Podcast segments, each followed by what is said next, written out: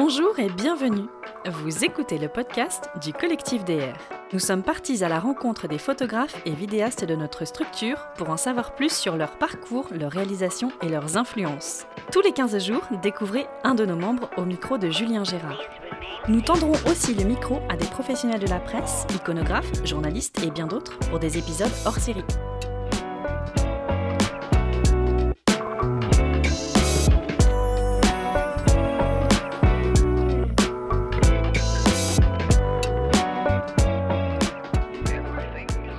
Bonjour et bienvenue dans ce nouvel épisode du podcast du collectif DR. Je suis aujourd'hui à Marseille avec Samy Aïchik. Alors Samy, tu as fait euh, une licence en cinéma à Montpellier. Euh, tu as ensuite fait euh, du filmage, donc tu vas nous expliquer tout à l'heure ce que c'est que du filmage. tu découvres la photographie dans un stage avec le collectif Transit. Euh, tu fais de la photographie à titre professionnel depuis 11 ans maintenant. Tu es spécialisé dans le reportage et membre du collectif DR depuis juin 2020. Bonjour Samy. Bonjour. Alors est-ce que j'ai oublié des... J'ai oublié pas mal de choses, j'imagine, dans cette présentation très rapide? Euh, c'était euh, c'était condensé, on va dire, mais je peux développer un petit peu. Ouais, il va falloir développer un petit peu. Euh, bon, licence de cinéma, je pense que tout le monde voit à peu près ce que c'est. Du filmage, qu'est-ce que du filmage euh, alors le filmage, c'est euh, une activité photo, enfin c'est en fait c'est un métier qui consiste à prendre des gens en photo et à leur donner des cartes. en fait c'est des photographes qu'on voit souvent bah, à la montagne l'hiver et à la plage l'été et euh, qui prennent les gens en photo, ils vous donnent des cartes et après le but c'est que vous passiez à la boutique et que vous achetiez les photos si, euh, si elles vous plaisent, voilà tout simplement. Moi j'ai fait ça pendant, bah, c'est, comme ça en fait que j'ai commencé à gagner ma vie dans la photo. Donc après mes études euh, de cinéma, après ma licence à Montpellier, je, je, je, voulais en fait me lancer en tant que photographe parce que moi je savais que c'était de la photo que j'avais envie de faire. Euh, déjà à la faculté, je m'en suis rendu compte en fait. Ce qui t'a pas empêché de faire une école de cinéma Exactement. Bah, en fait, c'est en arrivant vraiment à la, à la fac. Moi, je, faisais déjà du cinéma au lycée même. J'ai passé un lycée option, euh, option cinéma au lycée, donc dans mon bac littéraire. Euh, donc j'avais, j'étais déjà quand même pas mal familiarisé un petit peu avec le cinéma, au monde de l'image, tout ça. Et en arrivant à la faculté, en fait, je me suis rendu compte, j'ai eu un peu un choc. Je me suis rendu compte que je voulais faire du reportage. donc voilà, et puis bah, après ma licence, en fait, il a fallu que je travaille, en fait, tout simplement. Et, et euh, j'ai vu une annonce un jour, j'ai traversé la France pour aller en Normandie, sur les plages de Normandie, euh, travailler. Je connaissais pas du tout ce métier-là et euh, je me suis formé petit à petit. ça m'a permis de, voilà, de mettre un pied dans la photo, de commencer un peu à gagner ma vie. C'est une spécialité en photographie dont on ne parle pas souvent. Mais néanmoins, je pense que ça doit être très formateur, non? Parce que tu es obligé d'aller vers les gens, tu es obligé de travailler dans des. Enfin, la plage, c'est pas forcément les conditions les plus sympas pour bosser. Non, non, non. Enfin, c'est après, c'est pas, c'est pas désagréable non plus, parce qu'au final, bah, on a l'impression d'être un peu tout le temps en vacances, on voit que des gens qui sont en vacances. Mais c'est vrai que c'est assez particulier comme, euh, comme, comme, euh, comme activité, en fait. Euh, c'est pas quelque chose qui est très connu. D'ailleurs, quand on dit filmage, les gens ils savent pas trop ce que c'est en bah, général. déjà, d'où vient le, le, nom? Bah, Le nom, en fait, ça vient du fait que à l'époque, euh, bah, quand, le, quand le filmage euh, s'est démocratisé, donc euh, en vrai, ça a commencé dans les années 50 à Paris. En même temps que les congés payés, alors Ouais, à peu près, ouais. Bah, à l'époque, personne n'avait d'appareil photo. Donc il y, a, y, a, certains photographes qui ont commencé à prendre comme ça spontanément en fait, dans des cafés, des restaurants, des bars, des photos, des photos des gens, et puis ils se sont rendus compte que les gens bah, ils voulaient voir leurs photos c'était quelque chose d'assez précieux aussi à l'époque, hein, c'était tout, tout en argentique. Et donc, euh, les, les, les, filmeurs donc, étaient payés au maître de film qui, qui le faisait. Et ils faisaient trois vues c'était euh, un plein pied, un buste et un portrait serré. C'était un peu la manière de travailler, mais ça, je te parle de ça, c'est les années 50. Donc, c'est vraiment le, la jeunesse du photofilmage. quoi. C'était à quelle période à peu près que tu as fait euh, ce, ce job? Alors, bah, moi, j'ai fait ça pendant 7 ou 8 ans, même en tout si on met vraiment tout bout à bout. Donc, euh, comme je te disais, j'ai fait mes premières saisons en Normandie. Et dans quelle année alors? Ça devait être, alors là les années, euh, ça devait être en 2008, je dirais, un truc comme ça. C'était déjà au numérique alors? C'était déjà au numérique, ouais. C'était déjà au numérique. Ouais, ouais, j'ai commencé en numérique, ouais. Exactement. Donc j'ai un peu appris le métier, euh, voilà, auprès d'une boîte comme ça en Normandie, à Cabourg, exactement. Donc c'est un peu paradoxal parce que moi je suis de Marseille et les gens ils me prenaient pour un fou d'être monté travailler Oui. à, à Cabourg. Surtout que c'est assez spécial quoi, les plages là-bas, il y a une, une serviette tous les kilomètres, c'était- assez fou. Mais bon voilà, j'ai fait ça une saison en fait et après j'ai changé de boîte, j'ai travaillé pour d'autres boîtes et euh, finalement j'ai passé euh, six ans dans la même boîte à Saint-Tropez l'été et à Megève l'hiver. Pour une boîte qui s'appelle Pierre Photo et qui est toujours en argentique. D'accord. Donc au final, j'ai quand même fait 6 ans en argentique, été, hiver confondu. Du coup, c'est formateur parce que tu me dis que vous faites trois photos, donc portrait, buste et plein pied. alors non, ça c'était ça c'était vraiment à l'ancienne, à l'époque. C'est comme ça qu'on apprenait. Je te parle de ça dans les années 50. Moi, chez Pierre Photo, euh, j'avais aucune limite. euh, J'avais des pellicules et je faisais un peu ce que je voulais, quoi, en fait. Euh, Voilà, le but c'était juste euh, de faire des belles photos et que les gens, que les gens, que les gens, que les gens les achètent, quoi, tout simplement. Euh, moi, ce qui m'intéresse, c'est euh, aussi un petit peu la partie business de ce, de, ce, de ce job. Quand tu fais des photos comme ça, la proportion de gens qui achètent derrière, c'est quoi à peu près? Euh, alors en fait, on raisonne en termes de renta dans ce métier. On- De de renta, on appelle ça la rentabilité. Ouais. En fait, en gros, euh, si tu vends deux photos par film, c'est c'est bien. Sur un 24, 36 poses? 36 poses. Ouais, si tu vends deux photos par film, euh, bah, tu comptes, si tu fais 20 films dans la journée, bah, tu as vendu 40 photos dans la journée. Ok. Et si tu as une renta de deux comme ça sur la saison entière, bah, c'est- bien, Ok. même très bien. Et euh, il y a, ça, ça me fait sourire parce que je me, je me dis ça doit être marrant quand même quand tu es sur la plage et puis tu vois, euh, tu vas accoster des gens qui sont à moitié, faut dire ce qu'il y a à poil, hein, Ouais. en maillot de bain. Ouais, Et ouais, puis toi tu viens, tu les accostes pour prendre en photo. C'est Après, c'est vrai que c'est un, bah, c'est un métier qui est hyper formateur aussi au niveau du contact, au niveau du relationnel avec les gens, et, euh, et ça t'aide pour plein d'autres choses après. Moi, aujourd'hui, je, fais, euh, je fais un peu de reportage, par exemple. C'est vrai que d'aller vers les gens et de pouvoir les prendre en photo, euh, parce que moi, à la fin, bah, je demandais même plus en vrai. Enfin, J'allais pas vers les gens, bonjour, est-ce que je peux prendre une photo de vous? Ça, c'est quand tu commences, éventuellement, tu fais ça. Mais après, quand tu as du métier, je veux dire, le but, c'est justement de pas demander et de, de faire le truc. Et voilà. Mais au final, ça se passe très bien. Et les gens, si tu fais, si tu fais bien le boulot, euh, les gens sont contents. Après, moi, juste une parenthèse, euh, quand j'ai quand même fait 6 ans à Saint-Tropez et à Megève, je faisais que des endroits privés. Donc j'allais pas sur la plage publique, c'était que des plages privées. Donc les gens, ils sont habillés, c'est quand même. euh, Puis les gens à Saint-Tropez, ils savent très bien quoi qu'il y a des photographes sur toutes les plages. Ils, ils ont l'habitude. ok. Photographe, chouchou. c'est ça. Ouais, c'est chouette. C'est c'est vraiment une partie du métier que je ne connaissais pas et je me suis jamais posé la question en fait de savoir ce que les, les mecs qui étaient sur les plages avaient comme, euh, comme statut. Et... Mais euh, ouais, non, c'est intéressant. Et ouais, je pense que ça doit être très très formateur. Euh, donc tu fais ça, tu dis pendant 6-7 ans. Euh, Ouais, j'ai fait ça ouais, pendant bien 6-7 ans. euh, j'ai, enfin, ouais, pen- enfin, en tout, j'ai fait ça pendant 8 ans. Et j'ai fait euh, Saint-Tropez-Megève vraiment pour cette même boîte-là euh, pendant, euh, pendant 6 ans. Ouais. D'accord. Et euh, tu rejoins le collectif DER en juin euh, 2020. Euh, entre le filmage et le collectif, t'as as fait autre chose ou non? Ça a été dans la foulée bah, entre, le film, à la, f- entre le filmage et le collectif, déjà, il y a eu le Covid. Donc moi, en fait, j'ai arrêté euh, À le juin filmage. 2020, c'est quoi? Ouais, c'est fin du premier confinement, ça. Ouais, c'est ça. Moi, j'ai arrêté le filmage, euh, il me semble, en 2019, quelque chose comme ça. D'accord. Ouais, donc c'est Euh, assez, assez rapide l'enchaînement. Ouais, des- c'est assez rapide. Ouais, je me suis monté en, en auto-entrepreneur. euh, je me suis installé à Marseille. Parce que filmage, du coup, t'étais quoi? C'est salarié le statut? Euh, pff, alors, il n'y a pas vraiment de statut. c'est, c'est, normalement, c'est pas des questions qu'il faut poser. le- D'accord. non, si, alors normalement, on est obligé d'être salarié. Mais voilà. Alors, il y a des auto-entrepreneurs, il y a des salariés, mais en vrai, la vérité, c'est que dans le filmage, tu es payé à la photo vendue. Ce qui est euh, interdit en France, mais ce, que, ce qui est la, la, la norme dans le photofilmage. D'accord. Donc, euh, le premier confinement, euh, tout est à l'arrêt.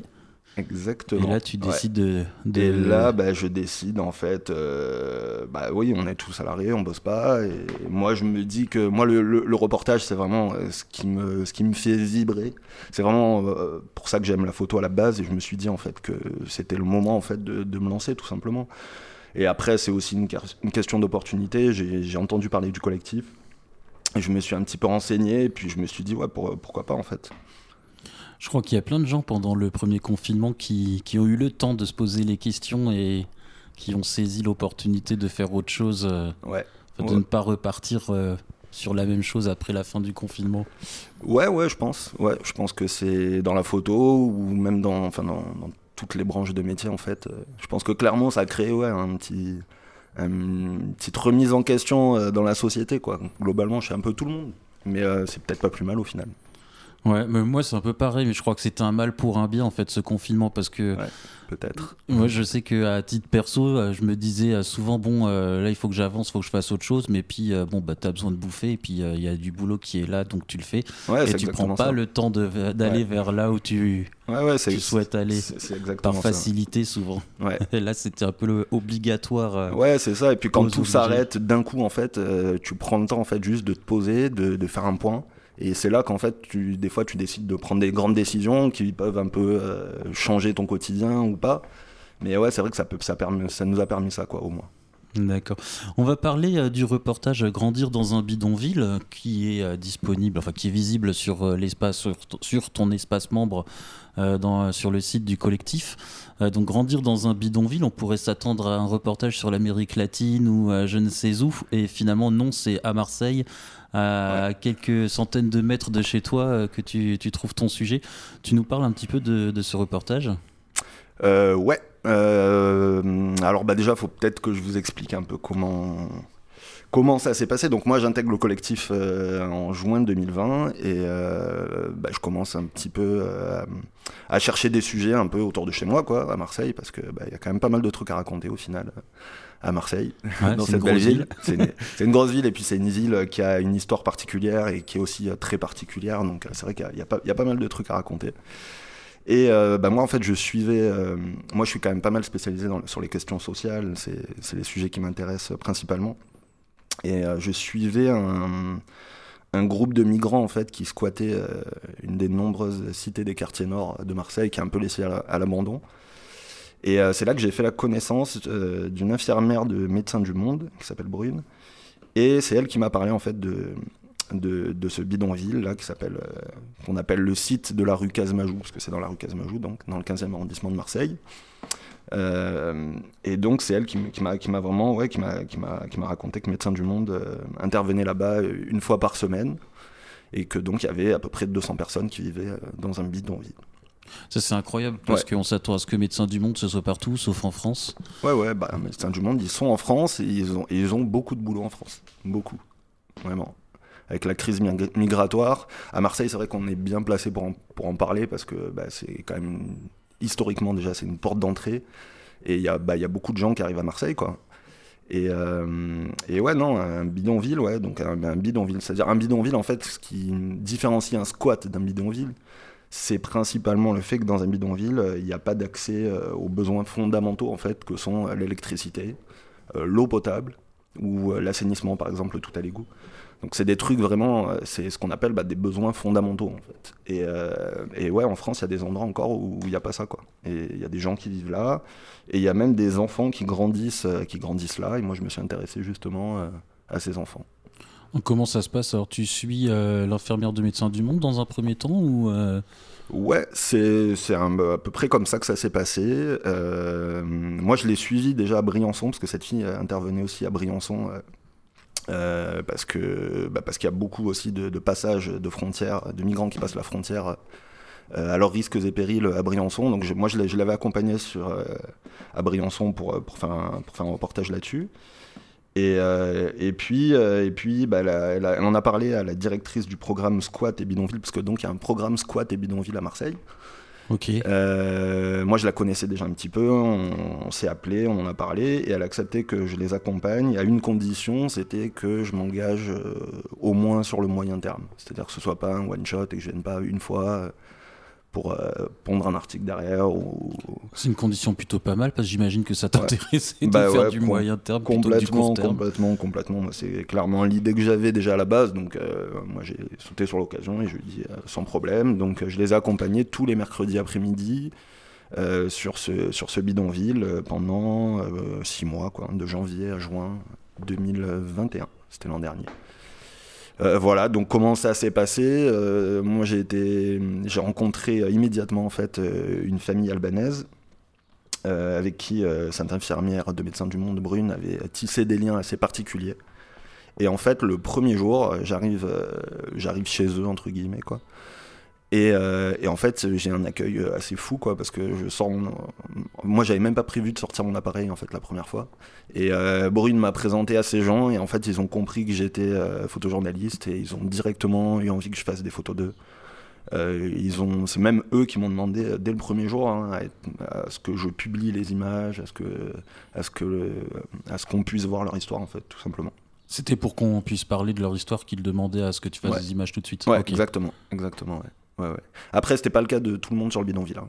Mais euh, cette famille-là, c'est la famille. aussi. Alors, j'ai pas vraiment eu de refus, mais disons que euh, pour, euh, pour, pour, pour d'autres gens, j'ai pris du temps, quoi. C'est-à-dire que j'ai, il a fallu quand même pas mal de temps en fait pour que je puisse travailler vraiment, euh, vraiment librement en fait. Euh, bon, j'avais quand même la chance d'être accompagné par Médecins du Monde. C'est vrai que sans eux, de toute façon, j'aurais- pas pu aller faire des images là-bas, hein, parce qu'on rentre pas comme ça avec un appareil photo dans un bidonville euh, si on n'est pas accompagné. Et puis euh, moi, j'étais accompagné de Médecins du Monde qui sont quasiment les seuls à venir sur place. Donc c'est vrai qu'ils ils jouissent déjà d'une très bonne réputation et quand ils arrivent sur place, ben, ils sont vus un peu comme, comme des sauveurs. Donc moi j'ai accompagné ces gens, j'ai aussi été présenté au chef de Platz, qui est un peu le boss en fait du bidonville, et qui m'a donné son accord.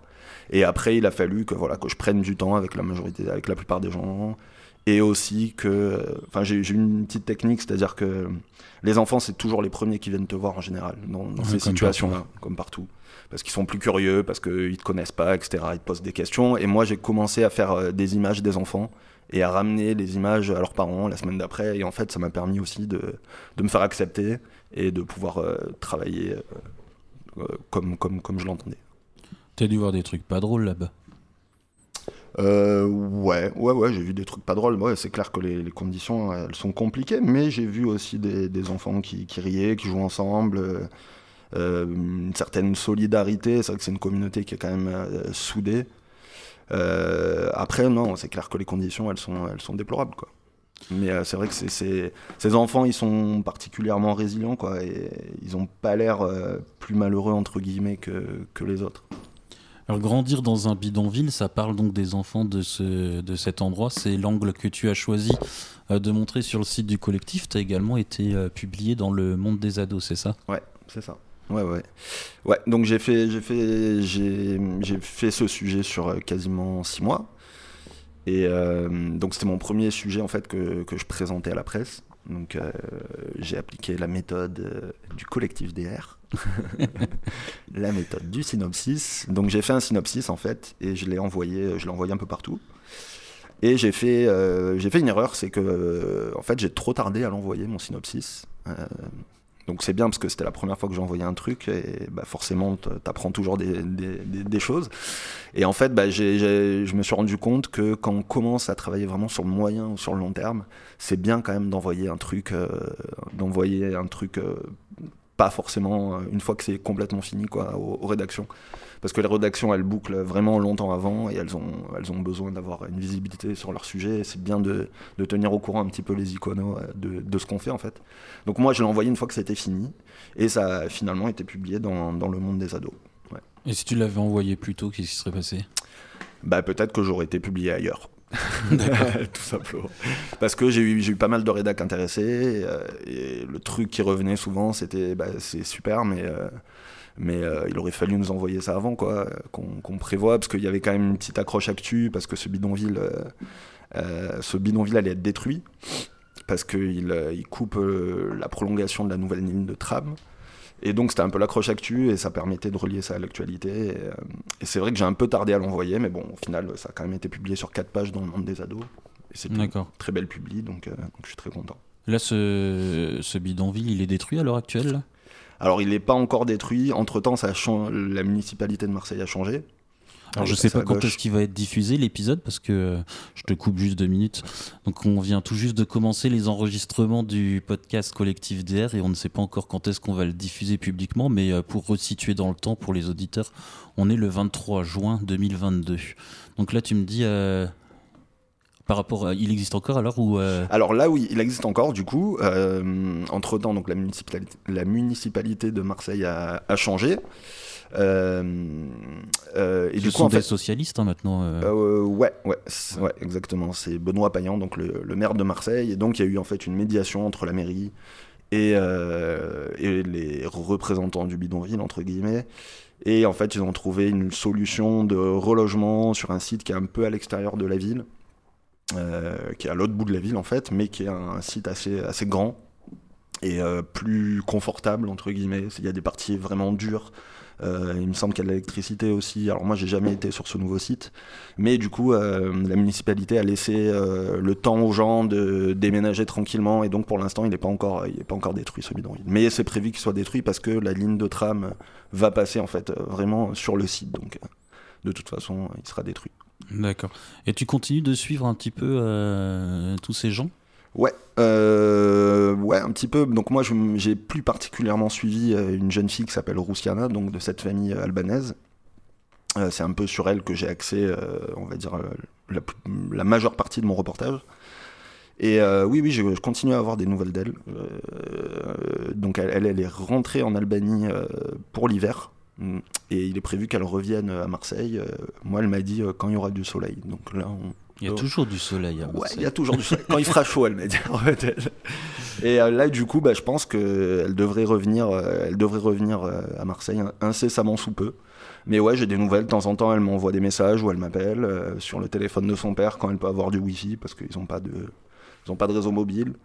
voilà, ouais, j'ai quelques nouvelles. Et puis j'ai eu quelques retours aussi euh, après la publication du reportage, j'ai reçu euh, des courriers d'adolescents de, France euh, pour, qui étaient un peu émus par l'histoire de Roussiana, et donc je lui ai fait suivre ces courriers, tout ça. ah, c'est sympa ça. Ouais, ouais, ouais c'est mignon, c'est chouette. Tu les as lus les courriers? Ben, Je les ai lus avec elle du coup. Je les ai pas ouverts, je les ai lus avec elle. J'ai même reçu euh, des cadeaux un petit peu du monde des ados. Euh, la, la, la, la, fille qui a écrit en fait l'article, parce que moi j'ai pas fait le texte du coup. Euh, quand la, un mois avant la publication, en fait, il fallait faire le texte et j'étais pas du tout disponible. Donc j'ai fait ce qu'on appelle du desk. Il y a une, une journaliste de, du monde des ados, donc de Paris, qui a pris toutes les infos en fait, puisque moi j'avais fait l'enquête en fait complètement. Et euh, j'ai réussi à, lui passer Roussiana. Elles ont parlé pendant une heure aussi euh, pour qu'elle l'ait vraiment direct qu'à l'interview. Et donc c'est elle qui a écrit, euh, qui a écrit tout le texte. Elle a aussi envoyé des, petits cadeaux pour Roussiana du coup. D'accord, c'est cool. Et alors les ados qui écrivent, ils écrivaient quoi ça, oh, bah, c'est mignon. ouais, c'est mignon. En gros, ils disaient qu'ils avaient été touchés par l'histoire de Roussiana et qu'ils lui souhaitaient bonne chance et qu'ils espéraient que ça allait s'arranger, tout ça. Parce que c'est vrai que cette gamine, elle est hyper attachante aussi. Et moi, je suis très content parce qu'au final, euh, les, lecteurs, ils l'ont ils ressenti en fait à travers les photos et le texte. Et cette gamine, elle a vraiment un potentiel assez, assez dingue. déjà, elle parle français complètement. C'est une des seules quasiment de tout le bidonville qui parle français. Elle traduit absolument tous les échanges entre Médecins du Monde et sa famille, par exemple. Elle accompagne, euh, elle accompagne des gens de sa communauté à l'hôpital, par exemple, pour faire les traductions. Je veux dire, elle fait des trucs qu'une gamine de 12 ans, normalement, ne, fait pas. Et, euh, et, puis, elle a la pêche, et elle veut devenir actrice, et elle est assez volubile, elle est, elle est vraiment, elle est vraiment attachante et on sent. Enfin, moi, j'ai senti très vite en fait qu'elle avait un potentiel assez, assez fou. Ok, actrice, tu pourras peut-être la suivre quand elle fera Plus belle la vie alors. Bah ouais, pourquoi pas. C'est prévu que ça s'arrête, hein, je crois, Plus belle la vie. Ah, c'est raté. Je, je regarde pas trop. Pas Moi non plus. Euh, ce reportage a été sélectionné au prix euh, Mentor? Ouais, Ouais, ouais. Section Bordeaux, c'est ça? Ouais, c'est ça, ouais. Je l'ai présenté au, à la session Bordeaux donc, du, du prix Mentor euh, de cette année, qui avait lieu en début avril. Et euh, ouais, je l'ai présenté donc, devant un jury de professionnels et, un public. Euh, c'était une première donc, parce que c'est la première fois vraiment que je présentais une série devant un jury de professionnels. Mais bon, ça s'est assez bien passé. Ça, j'ai pas, j'ai pas gagné du coup, mais ça s'est bien passé. C'était une, très belle expérience. C'est déjà chouette d'être sélectionné. Euh, ouais. Ouais, ouais, c'est une belle reconnaissance. Ouais, ouais, ouais j'étais, j'étais content, vraiment. Est-ce que tu veux nous parler euh, d'un autre euh, reportage qui n'est pas forcément disponible sur le, site du collectif? Bah écoute, moi j'ai pas mal de, j'ai pas mal de gens que je suis en fait assez régulièrement. Euh, j'ai pas forcément réussi à angler encore des sujets vraiment euh, sur, sur ces gens-là, mais après j'ai J'ai pas mal de gens comme ça que je suis. Il y a un, imam euh, à Marseille qui s'appelle Ludovic Mohamed Zahed que je suis un petit peu. C'est un peu compliqué parce que c'est quelqu'un qui, est très sollicité. Mais j'aimerais bien sortir un, sujet sur lui. Euh, c'est un imam euh, qui, est, qui, qui a ouvert en fait un- une sorte de refuge dans, à Saint-Mauron, dans un quartier très pauvre de Marseille, du centre-ville de Marseille. Et c'est un refuge euh, LGBTQ+. Sais pas comment on dit maintenant, mais en gros, euh, c'est quelqu'un qui recueille. Donc, c'est, donc il est imam, il est musulman, il est homosexuel aussi. Séropositif. Imam et homosexuel, c'est pas Ouais. deux mots qu'on associe Non. régulièrement ensemble. Non, normalement non, bah, c'est pour ça que du coup, euh, je me dis qu'il y y, y y a- un sujet potentiellement à faire sur lui. Après, bon, euh, le fait qu'il soit imam et homosexuel, ça ne suffit pas à angler un reportage, mais c'est quelqu'un qui est, euh, qui est très intéressant. Il est docteur en philosophie, en théologie. En plus, c'est, c'est, une tronche, quoi, comme on dit. Ouais. Et, euh, et donc, euh, donc il y a des, il y a, y a des musulmans ou pas d'ailleurs qui viennent euh, dans son refuge un petit peu. euh, et qui sont pris en charge en fait au sein de cette, de, de- de cette communauté. Et, et bon, c'est quelqu'un de très intéressant que je suis un petit peu et euh, bah, j'aimerais bien réussir à, j'aimerais bien bah, sortir un- vraiment un, un portrait de lui peut-être ou un sujet sur lui. Il, a, il a déjà eu quelques, quelques articles, mais, mais pas tant que ça. Et, et voilà. Ok.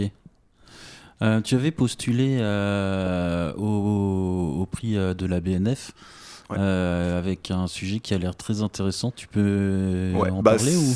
oui, oui, oui, oui, oui, je peux en parler. Donc, bah, le, c'est le, j'ai postulé donc oui au- à l'appel à projet pour la BNF. Donc, c'était un, on devait présenter un sujet qu'on n'avait pas encore fait.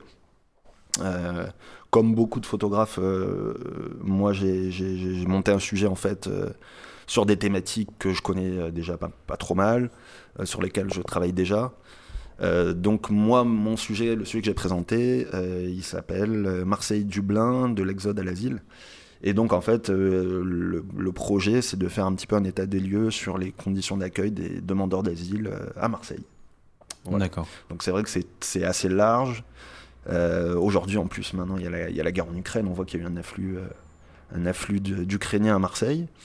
Euh, ce sont aussi des demandeurs d'asile. Enfin, ce qui est intéressant, c'est aussi de montrer, euh, de montrer les différences de prise en charge entre les demandeurs d'asile, le, fait qu'ils soient européens ou pas. La loi, elle est assez compliquée. Je suis pas sûr qu'elle soit très très bien connue de, de- tout le monde, en fait. Moi, du coup, je me suis quand même pas mal renseigné là-dessus, sur notamment le règlement Dublin. Parce que le sujet s'appelle Marseille-Dublin, en fait, en référence au règlement Dublin, en fait, qui encadre, le, qui encadre, euh, qui encadre les, les demandeurs d'asile, en fait, et les, les- oui, les, oui, les demandes d'asile en Europe. Euh, pour faire très très court, en fait, le règlement Dublin, il, il dit que euh, les demandes d'asile doivent se faire dans le pays d'entrée en Europe. Et donc, au final, vu que euh, tous les migrants quasiment rentrent par les mêmes portes d'entrée, il y a quelques pays qui se retrouvent en fait avec euh, un afflux de demandeurs d'asile qui est absolument incroyable. Et, euh, et voilà, donc moi je me suis pas mal renseigné là-dessus et je voulais, vraiment faire un état des lieux sur les conditions d'accueil à Marseille. Voilà, donc il y, a des- il y a des Ukrainiens qui sont arrivés euh, récemment, parce qu'il y a le, le Costa Concordia, le, le Corsica Linea, pardon. le Corsica, le gros bateau. Oui, le là, Concordia, je crois qu'il non, Concordia, ouais, hein. c'est autre chose ça. non, il y, a- il y a un gros paquebot euh, Corsica Linea qui est amarré au port de la Joliette à Marseille, qui est le plus grand euh, centre de réfugiés ukrainiens, ukrainiens en France. D'accord.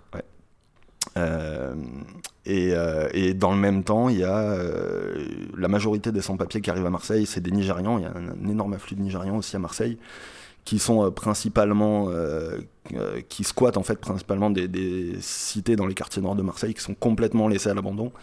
Donc c'est vrai qu'il y, y a il y a des prises en charge qui sont complètement différentes, et j'avais envie vraiment de faire le point un peu là-dessus. D'accord. Voilà. Euh, alors, tu n'as malheureusement pas été reçu euh, à l'appel à projet de la BNF. On est nombreux dans, Ouais. dans ce cas. Ouais. Euh, tu vas quand même faire le, le sujet ou? Ben oui, je vais quand même faire le sujet. Je vais peut-être l'adapter un peu parce que moi, du coup, j'avais prévu de suivre plusieurs personnes, plusieurs demandeurs d'asile comme ça. Peut-être que je vais réduire un petit peu ou adapter un peu mon sujet en fonction aussi des, des contraintes financières. Oui, que, du parce coup- que l'appel à la BNF, c'était quand même. C'était quand même 22 000 gros euros. chiffre, voilà. Ouais, un gros chiffre. Euh, mais oui, j'ai quand même prévu de le faire. euh, J'ai quand même prévu de le faire. Euh, Il y, a une- il y, a, il y a un photographe qui s'appelle Anthony Kalef qui a posté il y a quelques semaines euh, un texte sur Facebook. et pas mal de photographes se sont reconnus dans ce texte. Donc lui aussi a été rejeté de la BNF. Et euh, il a eu l'idée en fait de, mutualiser un petit peu tout ça, tous les photographes en fait qui ont été rejetés de ce projet-là pour euh, réussir quand même à monter nos projets et à pouvoir les montrer aussi. Donc à pouvoir les diffuser, euh, soit par une expo, soit par un livre. Voilà, donc moi je trouvais ça assez enthousiasmant et c'est en train de prendre un petit peu de l'ampleur. Il y a même des iconographes qui, qui, en train, qui, sont en train de se greffer au projet. Ah bah, c'est un bon réservoir à sujet, j'imagine, pour les iconos. Euh. Bah, aussi, donc euh, ça pourra permettre aussi peut-être même de les publier euh, dans la presse et éventuellement voilà, de faire un, un, off de, de, la BNF. Quoi. Ouais. je, sais qu'il y a le, je sais qu'il y a l'iconographe de 21, par exemple, le Red Chef de 21 qui a, qui a, qui a, contacté Anthony Mikalev. Il y, y, a pas mal de monde qui se greffe un peu au projet, même des gens qui ont été reçus à la BNF. Donc, euh, donc ça, prend un petit peu d'ampleur et, ça, ça, comment dire, ça, ça, atténue un petit peu la, la, peine, la douleur, exactement. Et puis ça va nous permettre de, bah, de, de, faire une prod photo quand même et de la montrer. Et au final, c'est le but. Alors pour, juste pour expliquer un petit peu aux auditeurs qui sont pas forcément tous dans le milieu de la photo et de la presse, euh, en fait le gouvernement a lancé un appel à projet qu'il a confié euh, à la BNF, euh, c'était l'année dernière je crois, donc deux sessions, 100 photographes par session. avec des enveloppes de 22 000 euros pour ben, rémunérer le photographe, mais aussi pour financer les projets des photographes. Donc ils en ont sélectionné deux fois 100 et ça a laissé beaucoup de monde sur le carreau, mais euh, c'est bien parce que si, si, si peut ressortir quelque chose de chouette euh, avec un contre BNF euh, derrière. Ouais, carrément. Je pense que au final, bah, l'expo de la BNF officielle, elle, sera, forcément, sera forcément intéressante. Je pense qu'il y aura ah bah, j'espère. Je pense qu'il y aura plein de trucs de qualité, mais je pense que dans les rejetés, il y aura aussi forcément euh, des sujets très intéressants, des sujets bien traités, et puis je pense que l'un n'empêche pas l'autre. Au final, tous les festivals ont un off, pourquoi pas pourquoi pas euh, cet appel à projet c'est pas vraiment un festival mais bon voilà ça peut ouais c'est clair. Puis le thème le thème était assez large euh, pour euh, l'appel à projet. C'était d'illustrer la France un pays traversé par deux ans de crise sanitaire si mes souvenirs sont bons. Donc c'est vrai que c'est assez large et on n'a pas tous tapé dans, dans le mille au niveau des sujets. Et puis il y en a beaucoup qui ont été rejetés pour des simples erreurs, des problèmes administratifs. Donc, ouais, non, c'est chouette. Enfin, moi, j'avais vu quelques projets qui ont été refusés. Je me suis dit, ah, c'est sympa et ça serait bien que ça sorte quand même. Donc, ouais, ouais, c'est clair. Je l'apprends avec toi, donc c'est chouette. Euh, moi j'ai proposé aussi, ça a été refusé pareil, mais euh, eh je ben, vais jeter un œil. Euh. Rejoins le bal, le bal des rejetés, ça s'appelait. en référence justement, parce qu'il me semble que pour l'exposition universelle de Paris en 19e siècle, je voudrais pas dire de bêtises, il y avait eu un peu une initiative similaire justement avec des gens, qui, euh, des artistes qui n'avaient pas pu faire l'exposition universelle et qui avaient monté eux-mêmes un truc, euh, un peu une contre-expo universelle. Et il me semble, je voudrais pas dire de bêtises, hein, ça va vérifier, mais il me semble que ça vient de là en fait, du coup. Et donc voilà, ça va s'appeler sûrement le bal des rejetés. Ouais, c'est chouette. parce que moi, pareil, je me dis que je vais quand même le faire le sujet parce que moi, je travaille jamais euh, en France. Euh, c'est mon lieu de résidence, mais je n'y travaille pas. Jamais. et du coup, comme le projet m'intéressait, je m'étais creusé la cervelle pour trouver euh, un, truc en France, ouais. pour trouver une thématique qui ait du sens par rapport à mon travail et mm. que je puisse faire en France. Donc moi, c'était tout ce qu'il y avait autour du mystique et du vaudou, euh, mais en France pour le coup. D'accord. mais bon, ça n'a pas été pris. Ouais, mais pourquoi pas le faire? C'est vrai qu'au final, enfin faire son sujet quand même. Ah on a quand même bossé au final hein, pour, euh, pour, euh, pour, pour, euh, on a bah fait un travail de recherche, on a écrit. Bah c'est ça, faut, faut, faut, écrire parce que le synopsis c'est de l'écriture. C'est ça, donc au final on a, on a fait la moitié du boulot, maintenant il reste à faire les photos, donc pourquoi pas faire la deuxième moitié du boulot au final. C'est ça, mais moi je pensais le faire de toute façon. Eh ben écoute, rejoins-nous. Voilà. écoute, l'épisode touche à sa fin. Est-ce que tu as un dernier mot pour, pour conclure? Un dernier mot. Euh, là, comme ça, euh, j'ai pas, j'ai plein d'autres mots pour conclure. Mais plein d'autres euh, non, là, comme ça, qu'est-ce que, qu'est-ce que, je, sais pas. Non, j'écoute, j'espère, j'espère trouver de nombreux sujets et, les publier et faire des expos. Et voilà. Je, si je cherche un lieu d'expo à Marseille, voilà, tiens, peut-être je pourrais dire ça. Je sais pas s'il y a des gens qui écoutent le podcast parce que du coup, le sujet grandir dans un bidonville euh, que j'ai fait donc avec Médecins du Monde, euh, euh, Médecins du Monde a payé des tirages d'ex- d'expo. Ils ont mis un peu d'argent en fait euh, pour ce projet-là, et, euh, et donc là, je suis en train de me dire qu'il faudrait que je trouve un lieu d'expo. Ils en ont pour fait quoi, ça. des tirages euh, Bah pour l'instant, ils dorment en fait chez Médecins du. D'accord. Donc ce serait con. Et, Ah bah oui, euh, si. Moi, j'ai pas tellement si d'expérience là-dedans, déjà mais euh, ouais, c'est ça. Les tirages sont déjà financés. Il reste éventuellement à payer un encadrement, c'est tout. Donc, euh, mais donc voilà, je, je suis en train de chercher un, lieu d'expo à Marseille. Voilà. Moi, j'ai jamais vraiment fait d'expo, donc euh, ce serait une grande première. Mais bon, je pense que une première à tout. J'ai une dernière question. euh, T'as pensé aller en Albanie suivre euh, la jeune fille euh, de ton reportage? J'y ai pensé éventuellement, j'y ai pensé. Ça a l'air très très compliqué quand même pour en Albanie. Moi, en parlant avec elle, en fait, j'ai compris qu'en fait, ses conditions de vie en France, elles sont meilleures qu'en Albanie. Donc elle vit dans un bidonville en France. En Albanie, apparemment, elle, elle, elle- elle pouvait même pas s'inscrire. Parce qu'en fait, donc c'est c'est une- c'est des Roms, ces gens. Je ne l'ai pas précisé. Mais euh, les Roms, euh, dans leur pays, que ce soit en Roumanie, en Albanie, parce qu'ils ils sont à cheval sur plusieurs pays, c'est une communauté euh, qui ne dépend pas d'un seul pays en fait. Euh, ils sont, euh, ils sont euh, ostracisés complètement. c'est des citoyens de seconde ou troisième zone même peut-être. Et cette jeune fille, Roussiana, elle pouvait même pas être inscrite à l'école en Albanie. Donc ouais, ça, ça pourrait être intéressant de faire un truc sur les, un sujet sur les, les, les Roms d'Albanie et montrer vraiment ben, comment ils sont traités, comment ils sont considérés dans leur pays d'origine. Pourquoi pas. Après, elle est, elle est partie un peu comme ça du jour au lendemain avec ses parents et et moi, je, enfin là, il est prévu qu'elle revienne à Marseille, donc a priori, euh, a priori, elle va pas rester très longtemps en Albanie, mais pourquoi pas un jour, ouais, pourquoi pas. En tout cas, je vais continuer de la suivre parce que je me suis attaché un petit peu à elle et que et que bah peut-être que c'est un travail que je ferai au final sur 15 ans et que je présenterai quelque part, euh, voilà. Mais en tout cas, c'est quelqu'un que j'ai envie de suivre. Tu veux pas faire un bouquin J'ai un autre podcast pour Pourquoi toi. pas Pourquoi pas Pourquoi pas Why not? Bah, euh, au, le- au prix Mentor, on m'a- on m'avait posé cette question justement. On m'avait- dit que c'était peut-être un sujet qui pourrait euh, être intéressant pour, un- pour un bouquin. Et ouais, si, pourquoi pas Pourquoi pas Pourquoi pas Bon bah je t'ai à bientôt dans le podcast Parlons Livre Photo Bah, alors dans grave. ce cas. tu, tu me donneras des infos parce que tu as une petite expérience.